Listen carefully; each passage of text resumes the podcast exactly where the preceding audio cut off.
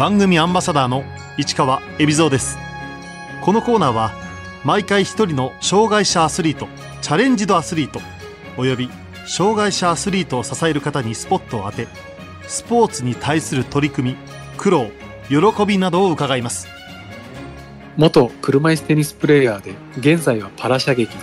古賀隆弘です。古賀隆弘選手。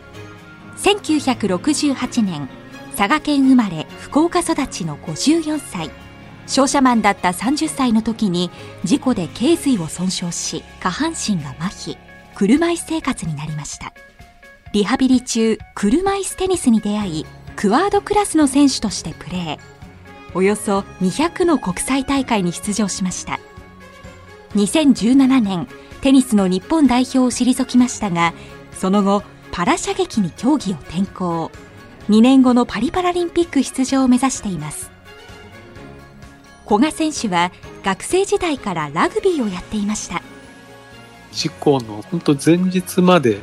あのラグビーをやってました。大学生の頃からなんですけれどもラグビーの同好会に所属して社会人になっても続けてました。社会人の時は2チーム掛け持ってても土曜日日曜日と練習試合っていう形でやってました。ある夏の日海水浴に行った古賀選手は思わぬアクシデントに見舞われます。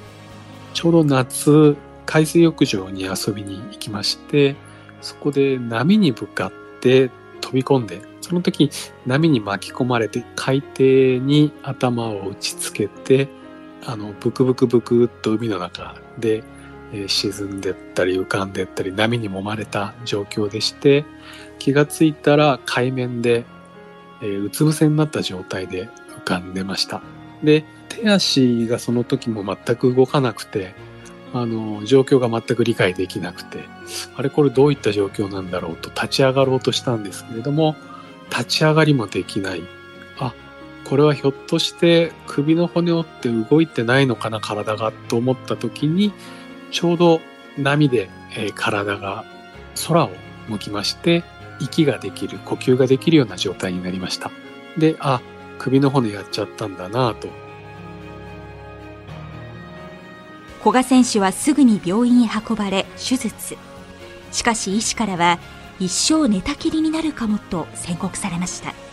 そんな状況でも自分は絶対に歩くと希望を捨てなかったそうです。看護師さん曰く大体落ち込んで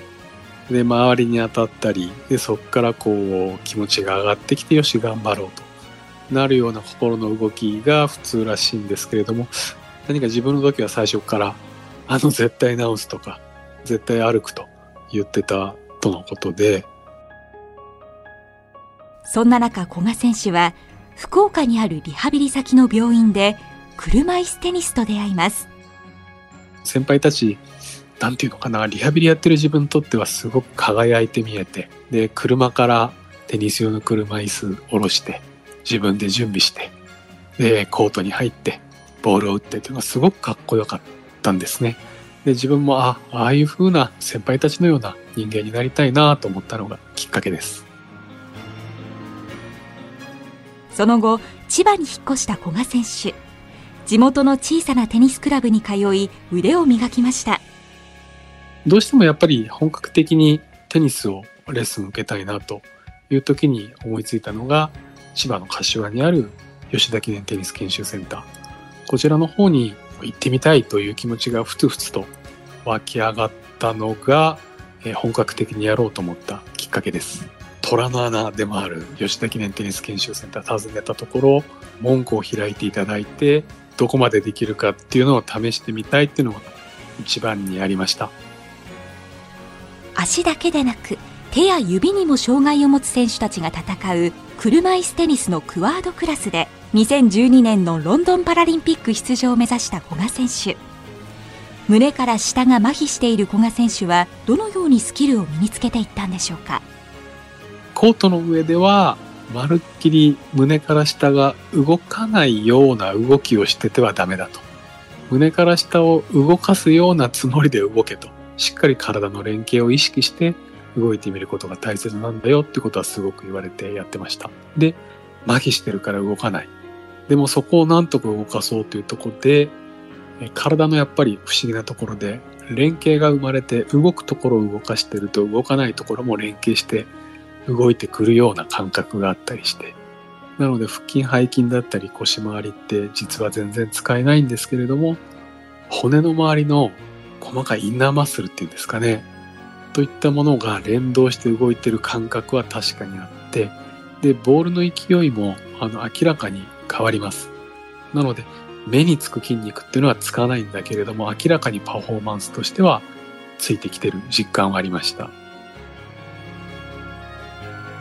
パラリンピックの代表選考に関わる世界ランキングを上げるため2011年には国際大会に年間20回出場しました。ある時シドニーオープンに出場した古賀選手は車椅子テニスの第一人者国枝慎吾選手と同じ宿舎になりました。その時国枝選手から貴重なアドバイスをもらったそうです。その時は結構ランキング上位の選手と当たることになってわあこれすごい嫌なタフなドローだなと思って勝てるかないや難しいななんとかしなきゃなとまあため息をつきながら夕飯を食べてた時に彼から確かちょっといいですか、古賀さんっていうところから始まったと思うんですけれども、えー、ため息ついてる理由が、ランキング上位の選手と当たることをすごく辛い思いで感じてるのは違うんじゃないんですかと。本来、そういうふうな強豪選手と当たるということは、ラッキーなことだと思うんです。で、そのタフドローはラッキードローだと思いますよってことを言われました。で、実際自分自身も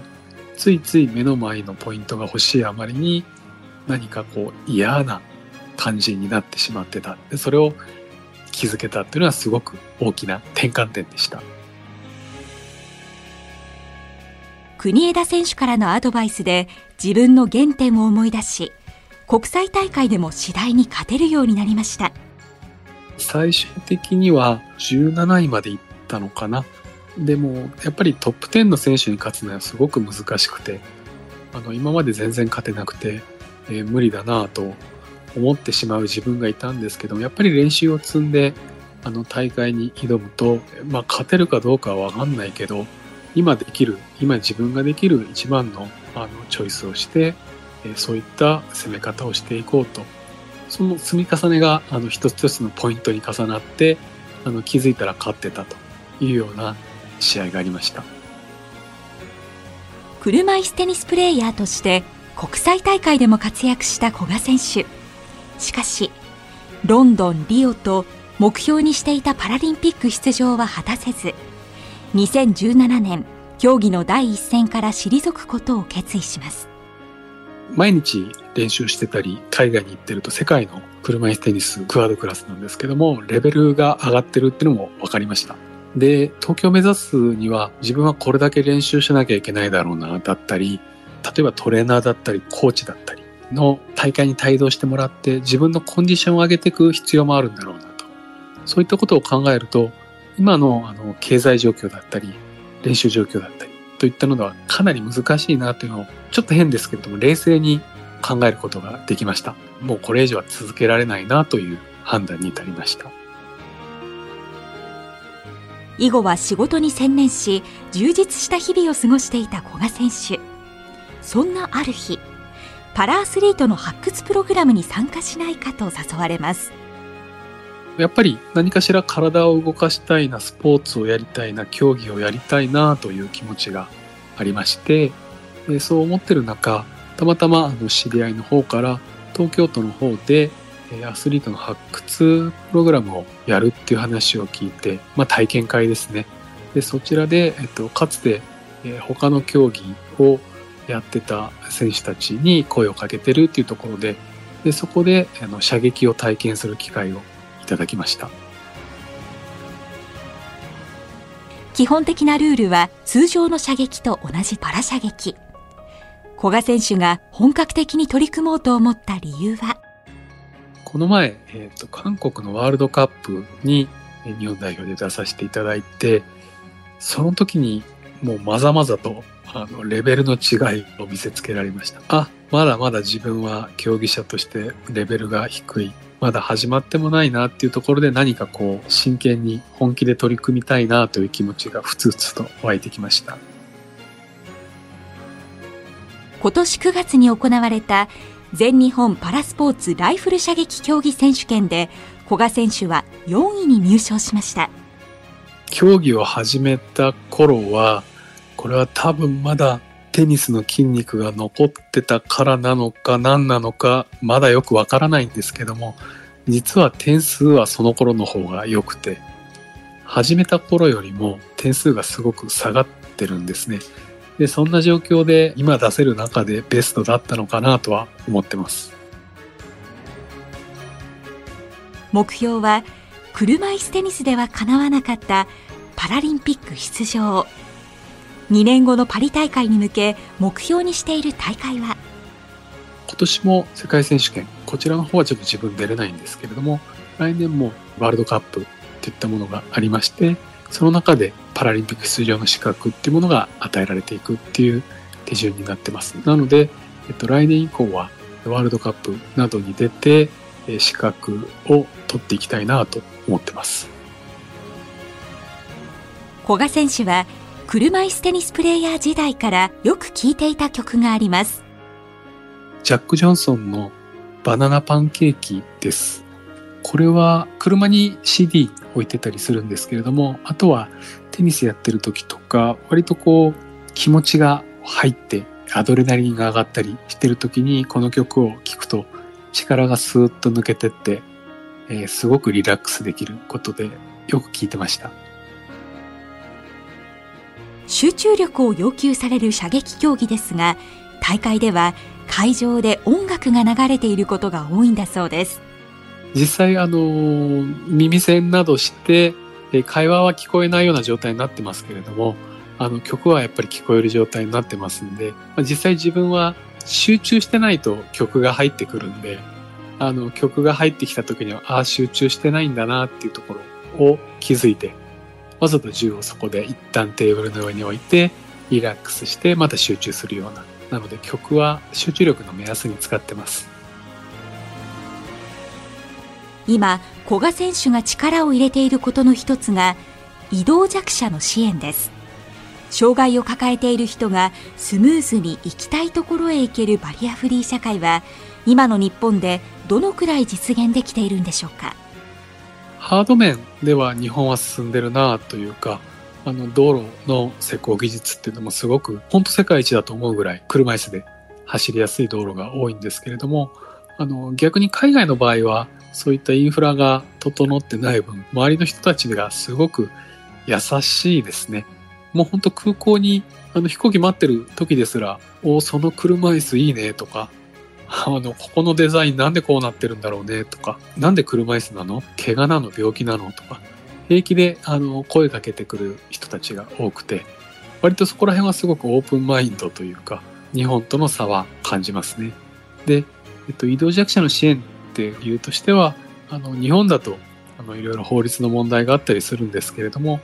割と車椅子にこうアタッチメントをつけて移動できるようなツールがあったり、あとは、例えば駅構内の看板だったり、